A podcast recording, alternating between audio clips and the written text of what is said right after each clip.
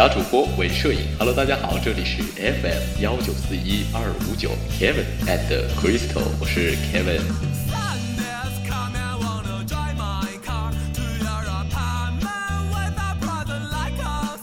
这两天一直受强冷空气影响，气温也是一天比一天低，外出的朋友一定要做好保暖，千万不要在新年的第一个月里就感冒了。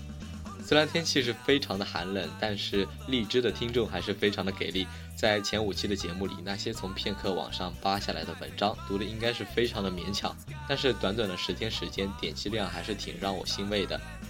那么到目前为止，订阅的听众也是从最初的八个人增加到了现在的三十人。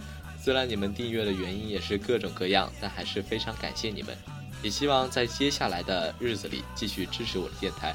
喜欢的话，就在节目下跟我进行更多的互动，可以给我一些建议、一些鼓励，也可以告诉我你想听到的内容或是歌曲。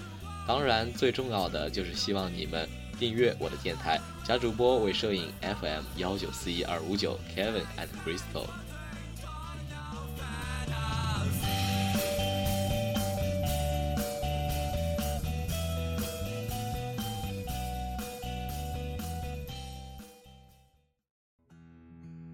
小姐，你熄灭了为什么要说是假主播伪摄影呢？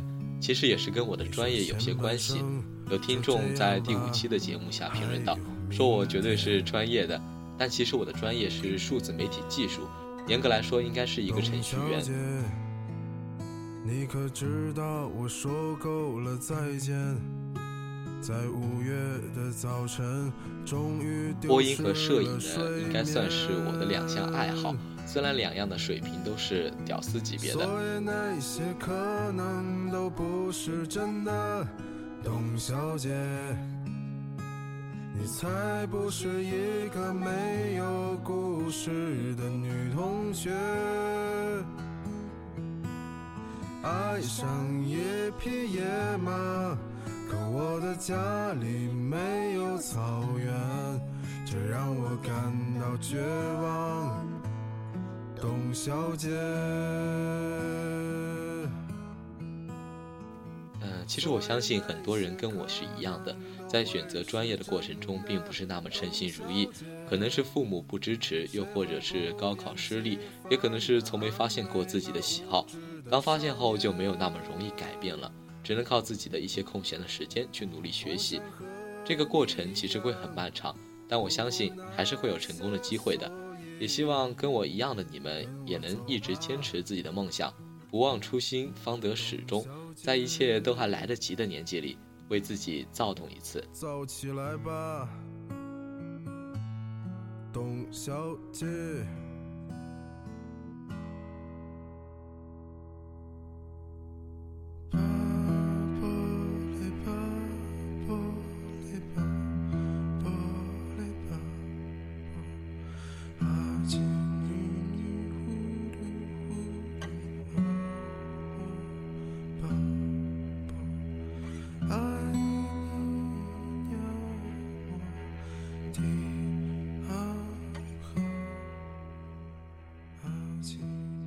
今天的故事同样来自片刻网，来自女少夫。我过得很好，你也要吃饱。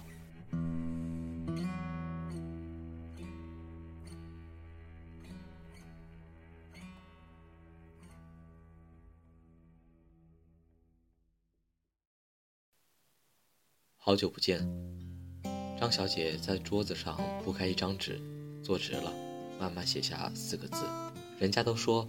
你要是在意一个人，就会去找他，以前的事儿都不提了。我说完这些狠话之后，觉得再找你也是太没面子。但是这么久了也没见你来找我，我想你是真的不惦念我了。昨天有个朋友给我打电话，问我最近过得怎么样，我说还行吧。他问那到底是好还是不好啊？我想了想，应该是过得好吧，毕竟接近年末，好多事儿都攒到了一起。我觉得充实着过就是挺好的。不知道你是不是也很忙？我总觉得忙了比闲着好，闲了就容易乱想。感情里最让人难受的是什么？大概有人会说，是误解，是有缘无分。我觉得难过的是，两个人都知道再怎么小心改正都回不去曾经，都舍不得，却又没办法再在一起。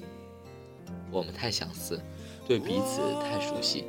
我看你一眼，你就知道你要做什么；你皱个眉头，我就知道你在想什么。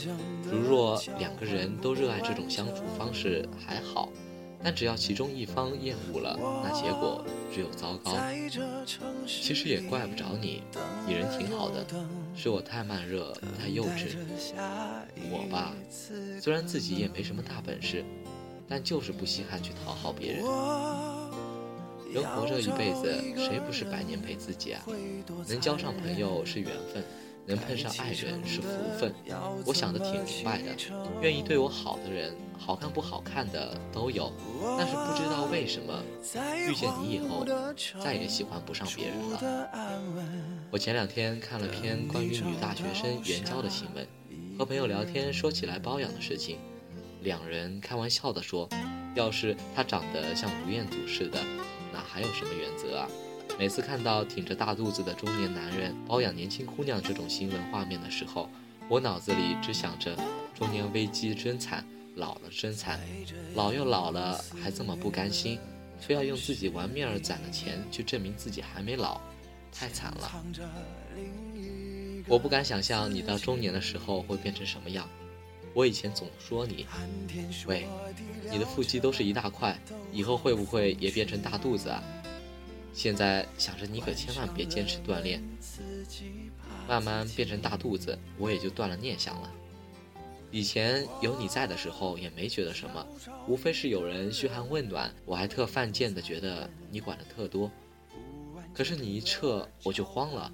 没你之前，自己一个人没心没肺的闯，四周都是大山大河，也没什么怕的，也没工夫跟人较劲。但被你真心实意的暖和过以后，这火一灭，就觉得冷了。人一辈子感情就是这么多，人一辈子感情就这么多。我就想遇到这么一个人，利索的把命交给他，然后你好我好，咱们一起上山下海，从此只惦记你一个，其他路人。在我眼里，就连物件儿也不算。你走了之后，我就觉得感情好像用完了。再遇见新人，我也不知道怎么办了。我现在就觉得感情是件太麻烦的事儿，但到九十岁我也不怕，一个人反倒自由痛快。以前你隔不了多久就会说饿，我就想你的胃到底是多大？怎么吃进去的东西不见作用呢？我外婆经常对我说，到外面要吃饱，不然会想家。趁你现在吃的再多都不会长胖的时候，记得多吃饭，少喝酒。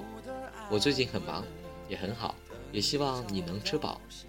张小姐写完了满满一页纸，眼睛疼，起身把揉成一团的纸丢进了垃圾桶。